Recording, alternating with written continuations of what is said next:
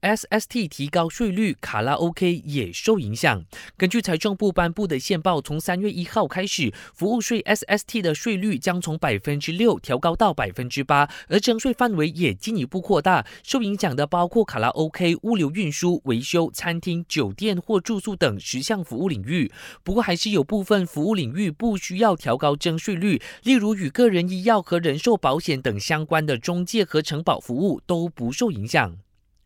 配合国家电动化转型，天然资源及环境永续部长聂纳兹米宣布，从今年开始，政府将把各部门的官车都转向电动车。但由于涉及的数量庞大，政府不会一次过把官车都换完，反之会按部就班，先从小规模开始更换，避免加重国库负担。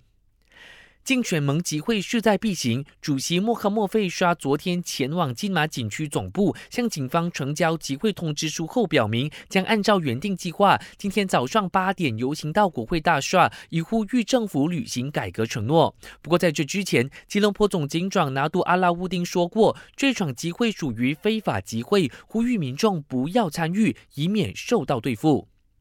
韩国实习医生集体辞职罢工潮已经持续一个星期，韩国政府坚持不让步，甚至向罢工医生发出了最后通牒：如果这个月底回到工作岗位，可以既往不咎；但要是继续冥顽不灵，有可能会被冻结医生执照，甚至面对法律惩处。